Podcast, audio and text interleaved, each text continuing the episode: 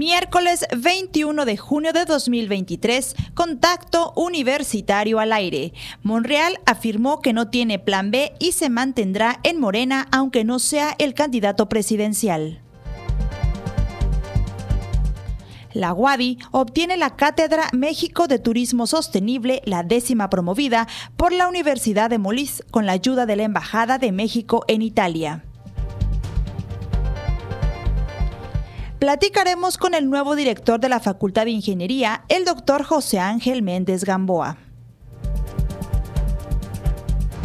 Y como cada miércoles en nuestra sección de servicios, Karen Clemente nos platicará sobre los servicios que ofrece Farmaguadi.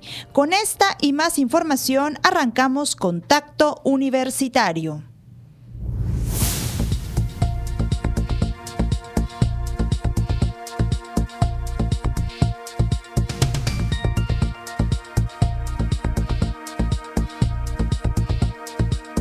Contacto Universitario. Nuestro punto de encuentro con la información.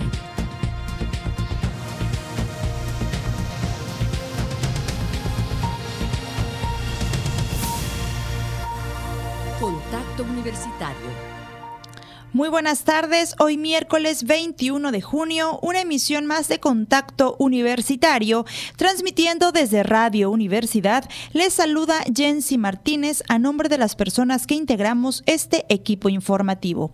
Estamos listos para ofrecer toda la información generada en nuestra universidad, así como de otras fuentes del ámbito local, nacional e internacional.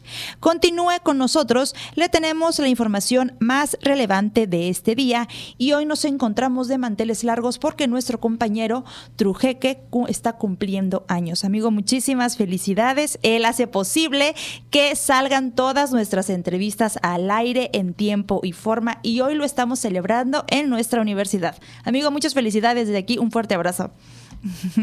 Iniciando con la información, el senador con licencia Ricardo Monreal afirmó que no tiene plan B y aunque no sea elegido candidato presidencial de Morena, se mantendrá en el partido. En su tercer día de giras por el país, visitó Puebla, en donde dijo que respetará el resultado de las encuestas y el acuerdo firmado en el Consejo Nacional de Morena. También afirmó que no buscará participar en la elección presidencial del 2024 con otro partido en caso de que no sea favorecido por las encuestas.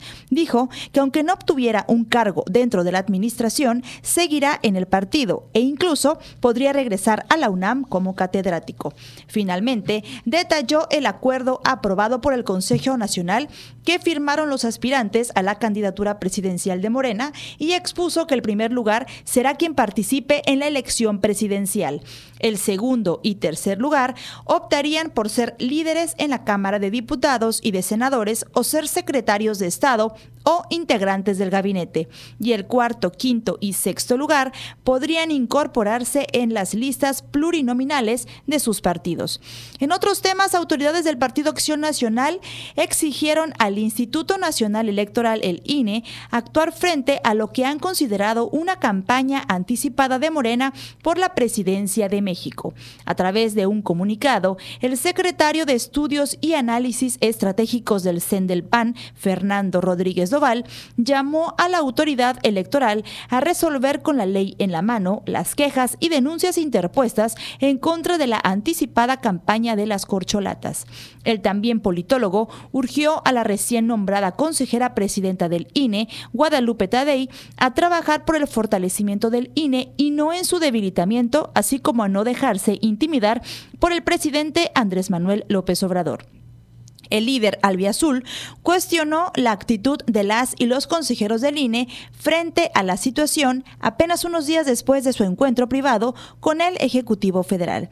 Hasta aquí dejamos este bloque de noticias. Ahora daremos inicio a las noticias generadas desde esta casa de estudios y es que la UADI obtiene la Cátedra México de Turismo Sostenible, la décima promovida por la Universidad de Molis. Karen Clemente nos tiene los detalles. La Universidad Autónoma de Yucatán será parte de la Cátedra México de Turismo Sostenible y Patrimonio Cultural, mediante la cual se promoverá y fomentará la colaboración científico-didáctica. Esto gracias a la firma del Memorándum de Entendimiento con la Universidad de Molise, Unimol, de Italia. Durante la signa, el rector Carlos Alberto Estrada Pinto agradeció al rector de la Unimol, Luca Brunese, por tomar en cuenta a la UADI para tener la décima cátedra que desde dicha institución promueven y que dijo será un éxito ante el intercambio de experiencias. Por nuestra parte, pues estaremos en la mejor disposición de colaborar, aportar para que este memorándum de entendimiento sea un éxito a través de pues de las dos facultades que van a estar participando, que son la Facultad de Ciencias Antropológicas con la doctora Rocío Cortés y su equipo, y de igual manera pues, la Facultad de Arquitectura, el maestro David Alcocer y todo el equipo que, que ahí está, al hacer uso de la palabra, el coordinador general de cooperación e internacionalización de la UADI, Andrés Aluja Schunemann, detalló que con la firma se comprometen a planificar proyectos y actividades académicas adicionales, como congresos, coloquios, seminarios y otro tipo de eventos.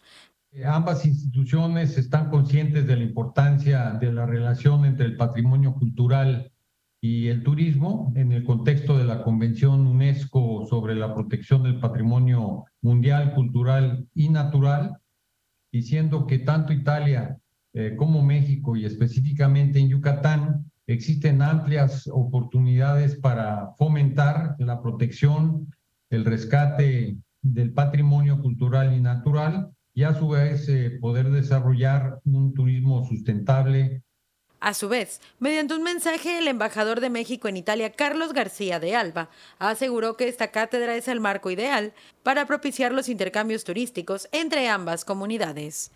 Creo que en poco tiempo y gracias a su interés, a su buena voluntad y a la confianza que han depositado en la Embajada de México, hemos logrado un buen resultado.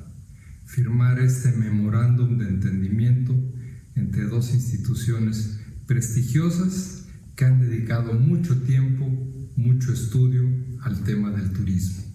Para Contacto Universitario, Karen Clemente. Y se realizó el segundo encuentro internacional sobre el análisis inmobiliario y ciudad. Se reunieron académicos de Chile, Colombia y México. El futuro, la transformación, innovación y la evolución en el mundo de bienes raíces fueron parte de los principales temas que se expusieron durante el segundo encuentro internacional sobre análisis inmobiliario y ciudad, realizado en el campus de arquitectura, hábitat, arte y diseño de la Universidad Autónoma de Yucatán.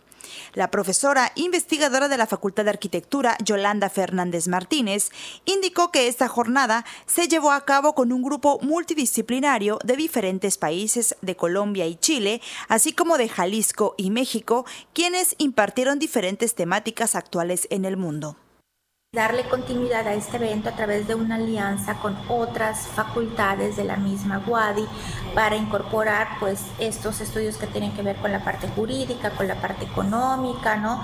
con los eh, de matemáticas que desarrollan aplicaciones, ¿no? Entonces, digamos que tenemos dos agendas.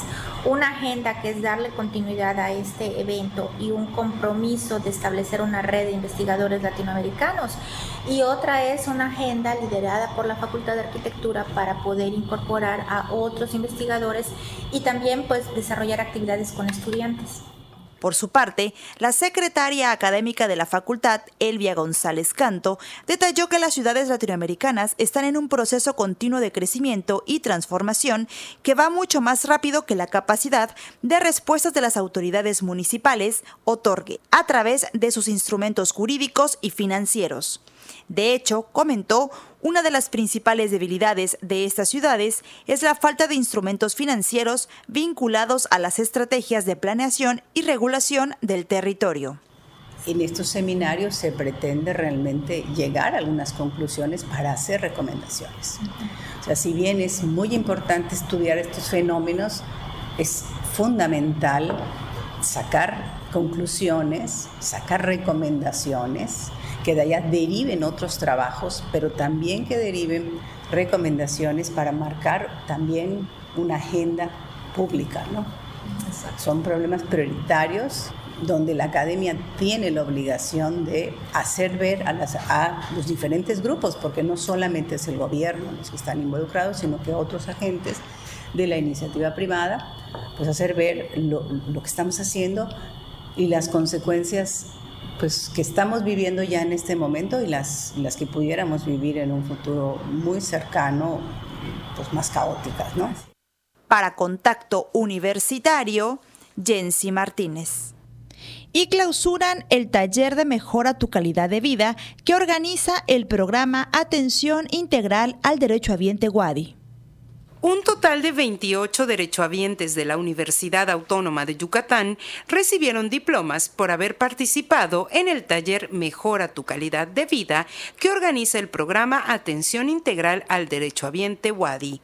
Durante la clausura, el coordinador general de salud de la WADI, Edgar García Santamaría, detalló que el objetivo de este taller es brindar educación en salud a los derechohabientes para prevenir o controlar enfermedades crónicas.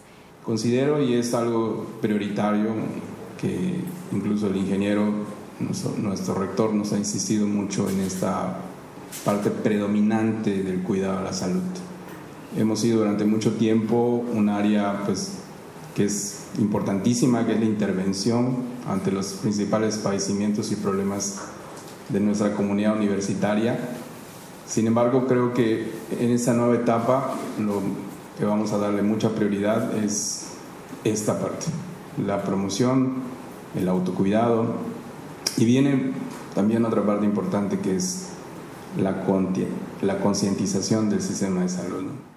El taller dio inicio el pasado mes de febrero y tuvo una duración de cuatro meses en donde se trataron temas como consejos para usar correctamente los medicamentos, obesidad, dislipidemias y complicaciones, alimentos recomendados en pacientes con obesidad o dislipidemias, cómo identificar la ansiedad, hipertensión y complicaciones y beneficios de la activación física y el deporte, entre otras.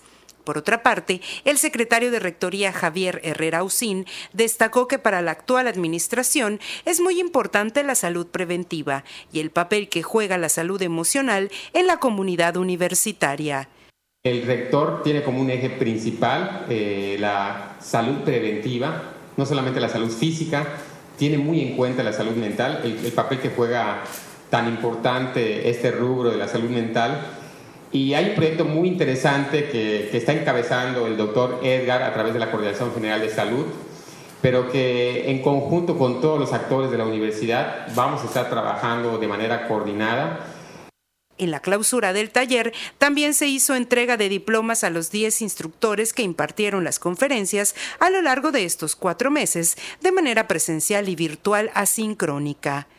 Para Contacto Universitario, Clarisa Carrillo.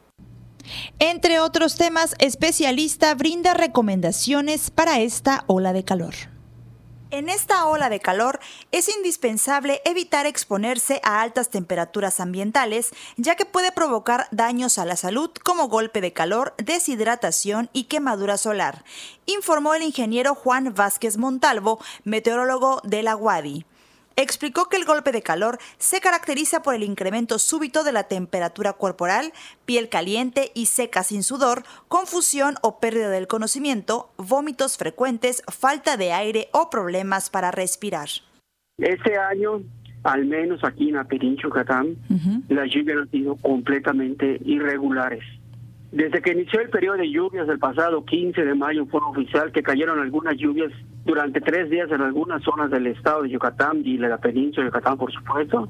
Después cayeron otra vez lluvias hasta el día 30 y 31 de mayo, que igual fueron muy regulares, de variar intensidad, pero se fijaron más bien en la zona sur y en el cinturón central de cenotes. Después el día 11 y 12 volvieron a caer otras lluvias irregulares, prácticamente que, que volvieron a dar prácticamente en la misma zona, el sur y el cinturón de cenote central, pero ahí de esas zonas donde llovió, llovió en forma irregular, no llovió parejo prácticamente. Ya después de eso, pues vino la alta presión y ya con ello, pues de plano, clausuró todas las lluvias en toda la península de Yucatán. Ante las altas temperaturas, recomendó a la población consumir al menos 2 litros diarios de agua simple hervida, desinfectada o en su caso embotellada para mantenerse hidratado. Además, aconsejó evitar la exposición prolongada al sol, especialmente entre las 11 de la mañana y las 3 de la tarde. Cuando la temperatura alcanza sus niveles más altos, se recomienda utilizar ropa ligera y de colores claros y protector solar, además de gorra, sombrero o sombrilla y lentes de sol, procurar permanecer en lugares frescos a la sombra y bien ventilados, ventilar el automóvil antes de abordar, lavar las manos frecuentemente con agua y jabón antes de comer, preparar y servir alimentos y después de ir al baño. Cabe mencionar que niñas y niños menores de 6 años, personas adultas mayores y quienes vivan con sobrepeso, con problemas en las glándulas sudoríparas y con enfermedades del corazón, representan los grupos de la población más vulnerables a sufrir daños a su salud por altas temperaturas. Para Contacto Universitario, Jensi Martínez. Y antes de cerrar este bloque de noticias, estudiarán relación entre patrimonio cultural natural y el desarrollo urbano en las ciudades metropolitanas. A través del proyecto de investigación Ciencia Frontera, la Facultad de Arquitectura de la UADI y la Dirección de Desarrollo Urbano estudiarán la relación del patrimonio cultural natural en el contexto urbano en las ciudades y zonas metropolitanas, generando fundamentos y estrategias que abonen a un desarrollo urbano y territorial pertinente y sustentable. Lo anterior será posible gracias a la firma de convenio entre ambas instituciones. De acuerdo con el investigador de la Facultad de Arquitectura, Joseph Ligorret, este proyecto tiene como intención observar cómo el patrimonio cultural y natural tienen un papel importante dentro de la gestión y definición en las políticas públicas del desarrollo urbano territorial en las ciudades mexicanas del siglo XXI, siendo un eje para la sostenibilidad y el desarrollo precisó que la facultad colaborará con el Laboratorio para la Conservación, mismo que cuenta con la instrumentación y recursos humanos para realizar los estudios de manera adecuada y permitirá atender situaciones reales, como es el caso de la ciudad de Mérida. De igual manera, se explicó, podrán recibir investigadores de otros puntos del país y del mundo para discutir el tema en foros y conferencias, generando un centro de documentación especializado y generando un despliegue cartográfico del desarrollo urbano. Este laboratorio, precisaron, será un espacio para discutir, estudiar, difundir y compartir con otros sectores de la universidad y del campus como lo son la arquitectura, el diseño del hábitat y las artes visuales, entre otras. El convenio de colaboración fue firmado por el director de la Facultad de Arquitectura, David Reinaldo Alcocer González, y el director de Desarrollo Urbano del Ayuntamiento de Mérida, Federico Sauri Molina, y la subdirectora del Patrimonio Cultural, Laura María Sáenz Cetina. Para Contacto Universitario, Karen Clemente.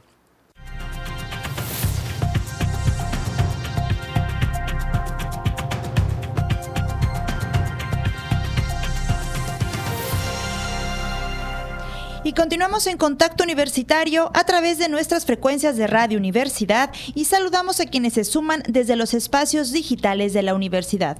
Ya estamos en nuestro espacio de entrevista y el día de hoy nos acompaña el director de la Facultad de Ingeniería de la UADI, el doctor Ángel Méndez Gamboa. Muy buenas tardes, ingeniero, y bienvenido. Buenas tardes, gracias por la, por la invitación. pues al rendir protesta como director de la facultad en este segundo y último periodo que comprenden del 15 de junio de 2023 al 14 de junio de 2027, pues queremos, lo invitamos aquí para que usted nos venga y nos platique sobre lo que va a venir para estos cuatro años. Iniciando con esto, ingeniero, ¿cuántas personas integran la comunidad de la facultad? Contando estudiantes, administrativos, manuales incluyendo estudiantes administrativos manuales, académicos, somos más de 1.500 personas que, diariamente trabajamos en la Facultad de Ingeniería. De la Facultad de Ingeniería.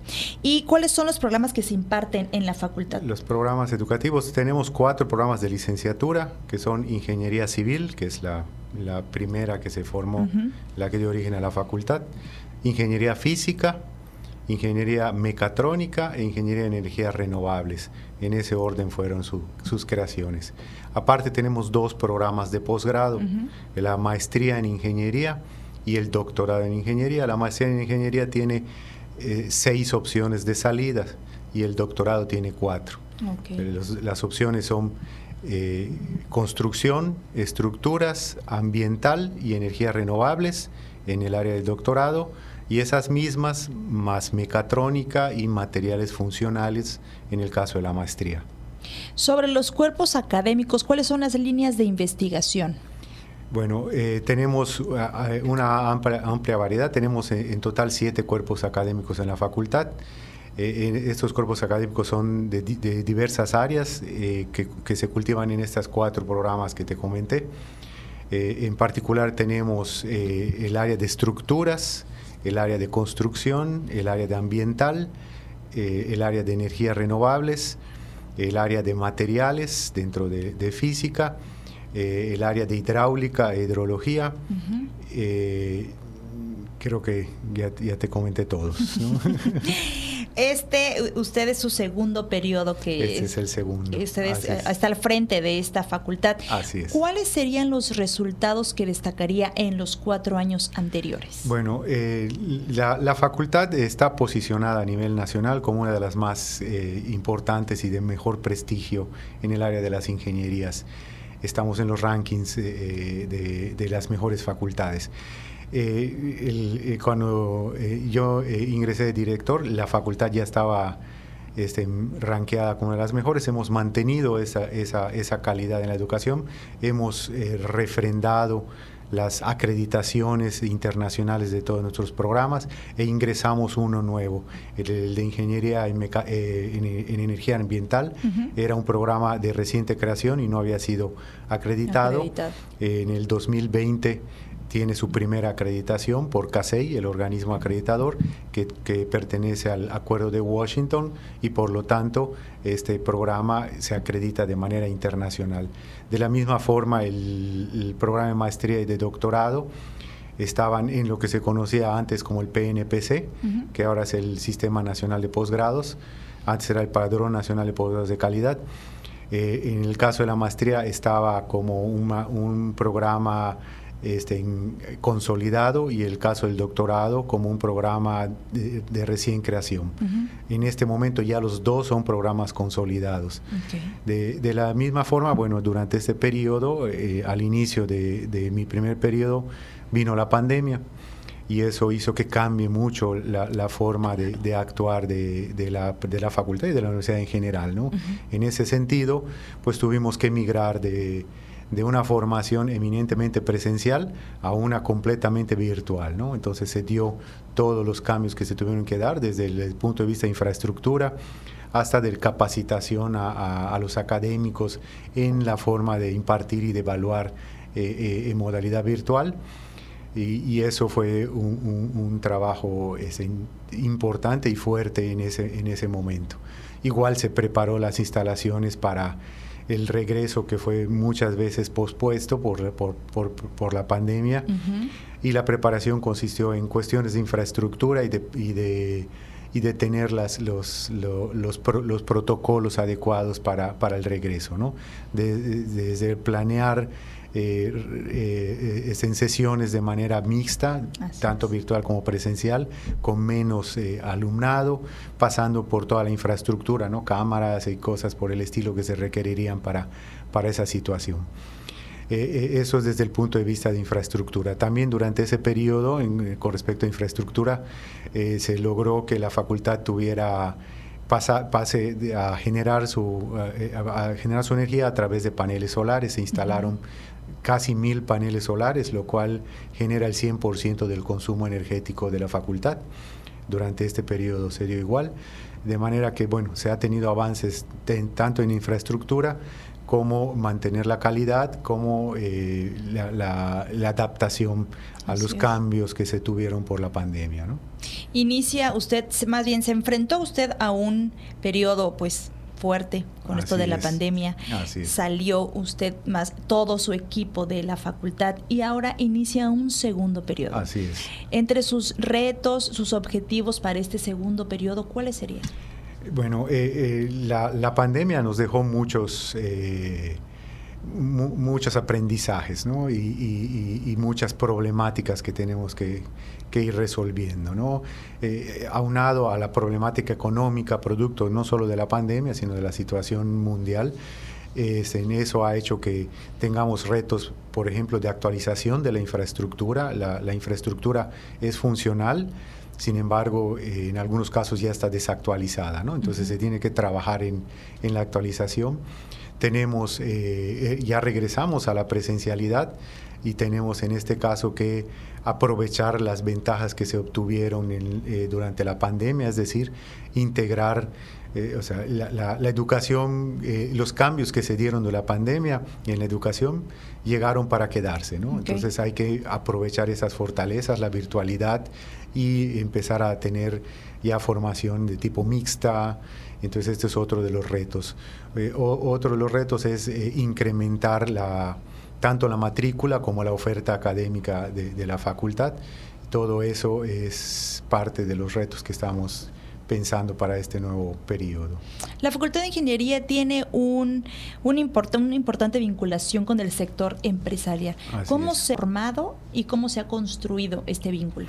Bueno, eh, el vínculo con, con, el, eh, con el sector eh, privado y, y, público también se ha, dado históricamente en la facultad.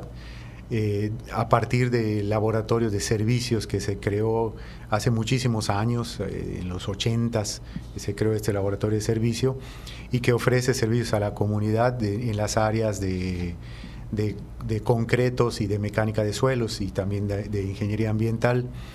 Ese, ese laboratorio eh, que tiene mucho prestigio, que lo usan muchos constructores del Estado y de la península en general, no solo del Estado, también en Campeche y Quintana Roo, eh, ha posicionado a la, a, la, a la, facultad como una proveedora de servicios.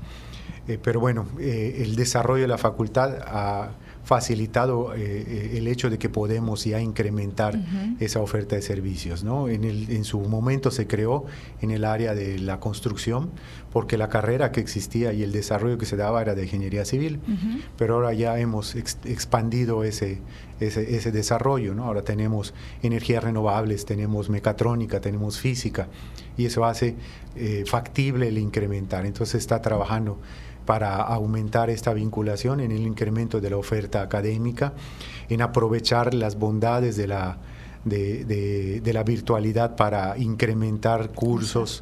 De, formación continua que puedan darse en forma virtual de manera tal que llegue a mucho más sectores, no, no se reduzca a solo Yucatán, se pueda abrir la, la oportunidad y además un contacto más estrecho con las cámaras y los colegios de profesionistas que nos permitan interactuar con, con ellos. ¿no? Esa es la... Sobre el trabajo de, de, sus egresados, ¿en qué áreas inciden? Bueno, es muy variado eh, y depende igual del perfil de cada uno de ellos. ¿no? En el caso de ingeniería civil, el nicho es muy claro ¿no? en la construcción. En el área de la ingeniería mecatrónica se han, se han adaptado a la industria, en general en la industria de la transformación. Eh, eh, en el caso de energías renovables, en la industria de la, de la energía, en, las, en, eh, en, estas nuevas empresas que instalan paneles solares, que crean granjas solares, granjas eólicas. Eh, en el caso de ingeniería física se han, se han insertado mucho en la industria de alta tecnología, ellos están insertándose en industria de alta, tecnología y además en el caso de física, que es un poco sui generis, se, se están desarrollando también eh, más allá de la licenciatura, ¿no? Se van a estudiar posgrados y maestría en una mayor cantidad que en las otras áreas. En las otras áreas también desarrollan posgrados, pero en el área de ingeniería física es mayor la, la, la cantidad de, de estudiantes que egresan y continúan estudios de posgrado y se insertan ellos en áreas de, en empresas o en, en, industria de muy alta tecnología. Ese es más o menos el perfil de todos ellos. Y ustedes, me imagino, les dan un seguimiento a esos egresados. Sí, sí, existe el seguimiento de egresados, que es institucional, no solo de la facultad, en toda la universidad se da un seguimiento de egresados. La facultad tiene un departamento que depende a nivel institucional del desarrollo, de la, de la, de la Dirección de Desarrollo Académico y en el caso de la facultad hay un académico que se encarga de dar este seguimiento, no solo de egresados, sino también de empleadores. Se hace un seguimiento de, egresados y de empleadores. Ingeniero, pues un gran reto continúa para usted en estos próximos cuatro años. Así es. Y pues algo más que usted desee agregar antes de terminar esta entrevista. pues agradecerles la oportunidad para que conozcan un poco de, de, lo que se hace en la facultad. Y muchísimas gracias. Estoy a sus órdenes para lo que para cuando quieran. Muchísimas gracias, ingeniero. Él es el director de la Facultad de Ingeniería José Ángel Méndez Gamboa. Nosotros continuamos con más información.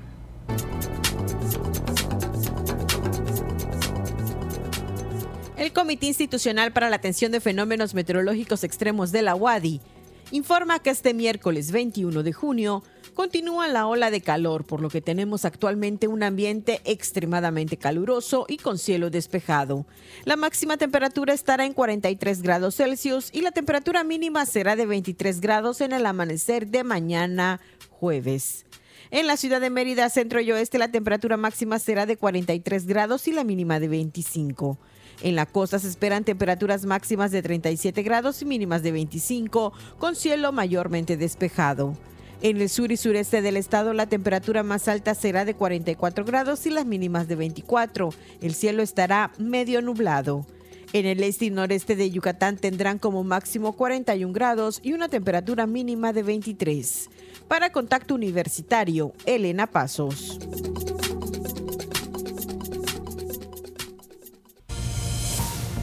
Entra en contacto 99 99 24 92 14 y WhatsApp 99 99 00 22 22. Son las 14 horas ya con 35 minutos y continuamos con más información. Y es que hace unos momentos en el diario Milenio publicó que de hace tres días después de que inició el proceso interno para elegir al coordinador nacional en defensa de la cuarta transformación, el presidente Andrés Manuel López Obrador convocó a la plana mayor de Morena a una reunión en Palacio Nacional. Al encuentro llegaron el presidente nacional de Morena, Mario Delgado, los 22 gobernadores de la cuarta transformación como el jefe de gobierno, Martí Batres Guadarrama. Además, asisten los integrantes del gabinete legal y ampliado, entre ellos la próxima secretaria de Gobernación, Luisa María Alcalde Luján. El gobernador de Sinaloa, Rubén Rocha, dijo que fueron a escuchar el mensaje del presidente. La gobernadora de Campeche, Laida Sansores, dijo que no sabía el motivo por el cual fueron convocados. Se conoce que previo a este cónclave llegó la maestra Delfina Gómez, gobernadora electa del Estado de México. El día de mañana les, les daremos esta información sobre qué se reunieron, este como lo llaman, conclave, y les seguiremos dando más información. Mientras tanto, es momento de escuchar la información local en voz de Elena Pasos.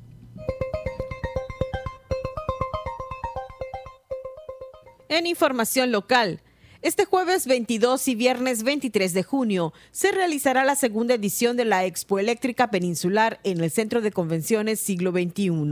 El evento tiene como objetivo exhibir nuevas tecnologías del sector eléctrico y abordar temas de vanguardia como el uso de energías alternas.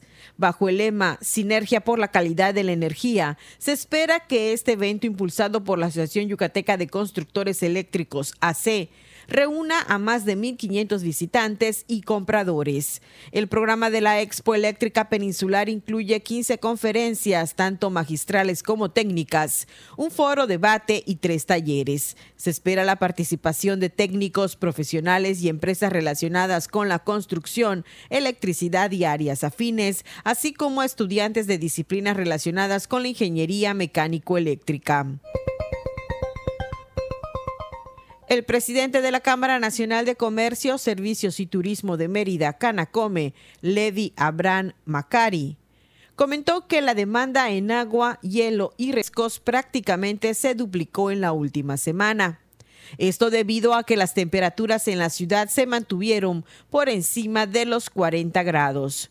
Asimismo, detalló que el desabasto de hielo en los comercios obedece principalmente a la elevada demanda del producto. Las fábricas de hielo siguen laborando a su máxima capacidad.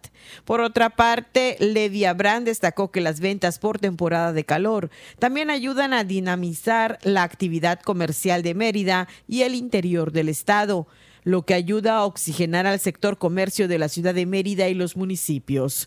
Apuntó que el calor también afecta la productividad de los negocios, puesto que las altas temperaturas impactan en la producción de las empresas, como por ejemplo aquellas compañías en las que sus trabajadores laboran bajo las inclemencias del sol. El gobernador Mauricio Vila Dosal encabezó el inicio de los trabajos de construcción del Centro de Transferencias Multimodal CETRAM, Cauquel, en el anillo periférico de Mérida. el cual permitirá la interconexión de varios modos de transporte, así como el ordenamiento de rutas que vienen del interior del Estado, priorizando el uso del transporte público, las transferencias de los usuarios y el desarrollo de la infraestructura para peatones y ciclistas, parte del sistema Vaivén, dice un comunicado. Sobre las labores, el director general del Instituto para la Construcción y Conservación de Obra Pública, Virgilio Crespo Méndez, indicó que se contempla un área vehicular con 13 andenes oficinas administrativas, bodega, andador interior, área para descanso de operadores, taquilla, cuatro módulos de baños públicos, estacionamiento libre con 11 cajones, bahía de ascenso y descenso, así como dos espacios que se podrá concesionar. Por su parte, el titular del Instituto de Movilidad y Desarrollo Urbano Territorial, Rafael Hernández Cotasec, habló acerca del funcionamiento e impacto que tendrá el CETRAN Cauquel, cuyo objetivo principal es que exista un punto de transferencia de todas las rutas urbanas y suburbanas. Para Contacto Universitario, Elena Pasos. Y continuando con la información de carácter nacional, les comento que Adán Augusto dice que gastará hasta 2.5 millones de pesos de sus ahorros para la gira. El exsecretario de Gobernación, Adán Augusto López, dijo que gastará de sus ahorros de 2 a 2 millones y medio de pesos para realizar las giras en busca de la coordinación de la defensa de la Cuarta Transformación, que se convertirá en la candidatura presidencial de Morena. En una conferencia de prensa que se citó de último minuto en Aguascalientes, el tabasqueño insistió en que pidió a Morena se donen los 5 millones de pesos que se le entregarían como delegado para los recorridos y que se le entregaron al resto de las denominadas corcholatas. A pregunta expresa, López Hernández detalló que el gasto que haga, que estimó entre 2 y 2 millones y medio, será transparentado aunque no tenga obligación. En la rueda de medios, previo a trasladarse a Salamanca, Guanajuato, habló también sobre seguridad y señaló que en dicha entidad no se podrá hacer mucho al respecto por la falta de coordinación con la federación. En este mismo ejemplo puso a Chihuahua, al cuestionarlo sobre el gasto de espectaculares que han aparecido una vez que inició las giras, Adán Augusto López se deslindó y aseguró que presentó una denuncia ante el Instituto Nacional Electoral para que investigue quién está detrás de esa publicidad. Asimismo, Pemex, en otras noticias, reporta la caída del helicóptero frente a costas de Ciudad del Carmen. Eh, Petróleos Mexicanos Pemex reportó la caída de un helicóptero de la compañía Servicios frente a las costas de Ciudad del Carmen en Campeche, cuando se encontraba el trayecto en trayecto a sus plataformas y era tripulado por el piloto y su copiloto. La institución inició el procedimiento de investigación causa raíz del incidente para así determinar lo que originó esta emergencia, en un comunicado. La petrolera estatal mexicana detalló que el evento ocurrió aproximadamente a las 6:43 horas a 11 millas náuticas de Ciudad del Carmen. La aeronave es propiedad de Petroleum Helicopter de la marca Bell 412. El helicóptero con matrícula XAEHI de la empresa Heliservicio brinda servicios a petróleos mexicanos y se estima que el desplome ocurrió unos 10 minutos después de haber despegado del aeropuerto. En el helicóptero iban a bordo dos personas que son la tripulación. Sin embargo, aún se tiene reserva de los nombres. De acuerdo con Heliservicio, la compañía colabora con las autoridades para llevar a cabo las labores de rescate. La empresa informó que está autorizada y certificada por la Agencia Federal de Aviación Civil de México, la AFAC, con más de 40 años de experiencia. Y continuamos, vamos a escuchar la información internacional que nos tiene Elena Pasos.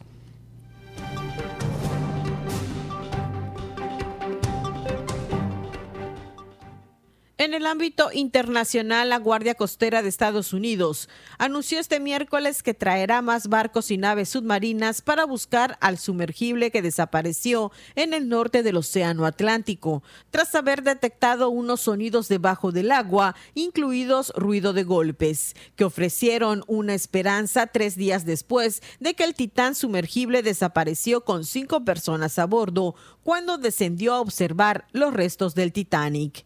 De momento no se había determinado la ubicación exacta y la fuente de los sonidos, pero demostró que los investigadores se concentraron en una zona más definida. El área total de la zona de búsqueda es dos veces el tamaño de Connecticut y tiene una profundidad de cuatro kilómetros, dijo el capitán Jamie Frederick del primer distrito de la Guardia Costera. Sin embargo, ningún funcionario ha insinuado públicamente que se conozca la fuente de los sonidos bajo el mar. Mientras tanto, estén las dudas sobre cómo podrían llegar los equipos a la embarcación perdida, que podrían encontrarse a unos 3.800 metros de profundidad, cerca del lugar donde descansa el histórico transatlántico.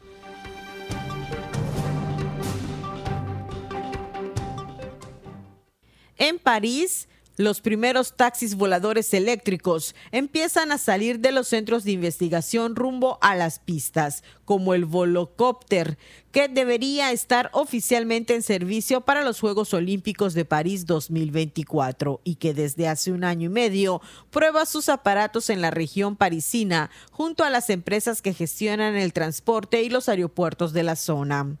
Es la recta final de una inversión de 600 millones de dólares, reconoce su director comercial y financiero, Christian Bauer. Además de vender sus aeronaves, la empresa también tiene previsto gestionar los trayectos mediante una aplicación que permitirá reservar en línea como para los taxis y ya ha recibido 300 prepedidos de compañías privadas para explotar conjuntamente sus taxis voladores. Los EFTOL gozan por primera vez de un espacio consagrado en el Salón Aeronáutico, donde se exponen aparatos ultra sofisticados en un contexto de importantes inversiones. Según un estudio reciente de la consultora Deloitte, este tipo de aeronaves atrajo 6 mil millones de euros de inversiones a nivel mundial en 2021. Para Contacto Universitario, Elena Pasos.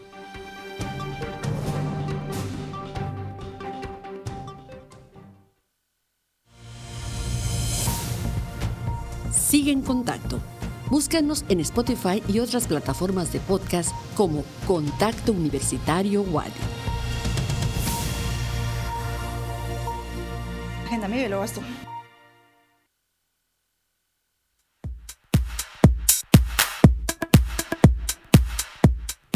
Amigos, enseguida les presento las próximas actividades de nuestra Universidad Autónoma de Yucatán. Como parte de las actividades conmemorativas al 16 Congreso Internacional de Educación e Innovación, se hace una extensa invitación a nuestra oferta de talleres que se impartirán el 27 de junio de 10 a 14 horas en la Facultad de Educación. Para mayor información puedes consultar el programa en la página de Facebook Educación Continua FEWADI. Conviértete en un experto en defensa fiscal. En nuestro curso Los Derechos Fundamentales de los Contribuyentes aprenderás todo lo que necesitas saber acerca de la reforma constitucional en materia de derechos humanos. ¿Estás listo para inscribirte? Inicia el jueves 6 de julio. Más información en la página de Facebook FECA Wadi Posgrado. Si eres estudiante de un programa educativo de licenciatura en la Universidad Autónoma de Yucatán y estás inscrito en el periodo escolar en curso, esto es para ti. Ya está abierta la convocatoria licenciatura Wadi Coursera for Campus para el periodo agosto-octubre 2023. Consulta la convocatoria completa en la página de Facebook Carlos Alberto Estrada Pinto o escribe un correo a coursera.wadi.virtual.wadi.mx. El Centro Institucional de Lenguas dio a conocer que el próximo 23 de junio se aplicará el examen TOEFL. Más información en la página de Facebook Centro Institucional de Lenguas SIL.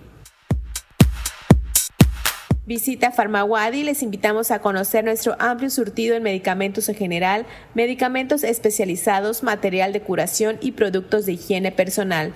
También contamos con atención médica y análisis clínicos. Nos ubicamos afuera del campus de Ciencias Sociales de la UADI, Colonia Gran San Pedro Cholul. Nuestro teléfono de WhatsApp es el 9991 27 29 78. Estas fueron las actividades más relevantes. Mi nombre es Fabio Herrera Contreras, Comunicación Digital, Audiovisual e Identidad. Y antes de terminar este su noticiero, como les informamos al inicio del programa, como cada miércoles, tenemos nuestra sección de servicios y en esta ocasión Karen Clemente nos platica sobre los servicios que ofrece Farmawadi. Hola Karen. Hola Jensi, muy buenas tardes a ti y a todo el auditorio que nos escucha a través de Contacto Universitario. El día de hoy les vengo a platicar de Farmawadi. Como saben, este es un servicio con el que cuenta la Universidad Autónoma de Yucatán. En él, pues bueno, se ofrece a la comunidad universitaria y público en general servicios de medicamentos especializados, oncológicos y medicamentos en general, además de material de curación y productos de higiene. Tuvimos la oportunidad de platicar con Melissa Castro Centeno, ella es responsable de catálogo y adquisiciones justamente de Farmawadi. Vamos a escuchar un poco de lo que nos dijo respecto a las personas que puede atender este servicio de la universidad. Realmente estamos abiertos al público en general, también a la comunidad UADI, a estudiantes y egresados, y también brindamos el servicio para derechohabientes de la UADI. Perfecto, pues bueno, como escuchamos con Melissa Castro Centeno, este servicio es tanto para comunidad universitaria, personal jubilado o ya graduado y también público en general. Hasta el momento, Farmawadi continúa en expansión y es un servicio que se encuentra ubicado en el Servicio Médico de la Universidad Autónoma de Yucatán. También se encuentran a las afueras del campus de Ciencias Sociales en la carretera a Mérida Cholul y en Tizimín hace algunos meses en 2022, todavía a finales de ese año se inauguró esta sucursal. Cuenta por el momento con consulta médica y también tiene un convenio de análisis clínicos. Vamos a escuchar a Melisa Castro sobre este tema. Contamos con una alianza con para análisis clínicos con laboratorios químicos Maldonado. En análisis clínicos de rutina eh, tienen un 30% y un 20% para público bueno, ahí pudimos escuchar justamente cómo Melissa nos cuenta con quiénes son los que realizan los análisis clínicos y que se tiene un 30% de descuento para comunidad universitaria y 20% para sociedad en general. También cabe destacar que en todas las sucursales la comunidad WADI tiene beneficios distintos y los estudiantes o egresados también tienen precio preferencial en todos los medicamentos y en todos los servicios que se ofrecen ahí. Eh, también nos comentaban que justamente la orientación médica por el momento no está funcionando en el campus de Tizimín, pero en próximas fechas lo, va, lo van a llevar para allá y cabe destacar que esta orientación médica no tiene costo alguno. Eh, vamos a escuchar una vez más a Melisa, por favor conozcan los servicios de Farmawadi, que se acerquen a las farmacias. Realmente contamos con muy buenos descuentos. Toda la gama de medicamentos que manejamos. Eh, bien, escuchamos a Melisa. Para las personas que quieran acudir justamente a Farmawadi, pueden eh, llamar tanto si quieren solamente ir a comprar medicamentos o necesitan alguna consulta médica, en este caso en el campus eh, de Ciencias Sociales, Económico-Administrativas en la carretera Cholul, que la entrada está justamente frente a la a la carretera. Eh, hay una plaza donde hay varios restaurantes y hay un banco, ahí se encuentra la sucursal, ahí tienen el servicio médico y también en el servicio médico de la universidad se encuentra una eh, sucursal. Las personas interesadas en cotizar algún medicamento, en saber si lo tienen, en cuánto cuesta, se pueden comunicar al 9991 27 29 78 vía WhatsApp. Es la única forma en la que les van a poder contestar. Ahí pueden mandar el nombre de los medicamentos que buscan, eh, la cantidad y ahí también les dicen si los tienen o no. Repito el número 99 91 27 29 78 es vía WhatsApp y el horario de atención tanto en ese teléfono como en las tres sucursales es de 7 y media de la mañana a 8 de la noche. Las tres sucursales son, una está en el servicio médico de la Guadi, la segunda es la que mencionó Karen, la de Cholul, y la tercera se ubica en Tizimín. Las tres, la población y público en general, tanto estudiantes como trabajadores Guadi y la ciudad en general, pues pueden acudir a Farmaguadi. Gracias, Karen. ¿Algo, ¿Algo más que quieras saber? Nada más recordarles el número de teléfono vía WhatsApp para cotizaciones y preguntar por medicamentos. Es el 9991 27 29 78. Pues muchísimas este, gracias Karen por la información y con esto llegamos al final de nuestra emisión. Agradezco mucho que nos hayan acompañado en este miércoles 21 de junio. Agradezco también a Norma Méndez que está en los controles y a Ángel Zip que transmite desde Facebook Live y a todo el equipo que hace posible este su noticiero. Les recuerdo que mañana a las 8 en punto los esperamos en la edición matutina con Elena Pasos Enríquez y a las 2 de la tarde con más información relevante. Recuerde seguirnos en nuestra plataforma de podcast. Estamos como Contacto Universitario Wadi. Ahí puede recuperar nuestras entrevistas y programas completos. Mi nombre es Jensi Martínez. Me despido de ustedes como siempre. Fue un gusto haber compartido este espacio de noticias. Nos escuchamos el día de mañana y siga en sintonía con Radio Universidad. Contacto Universitario, nuestro punto de encuentro con la información. Una producción de la Coordinación de Comunicación Institucional de la Universidad Autónoma de Yucatán.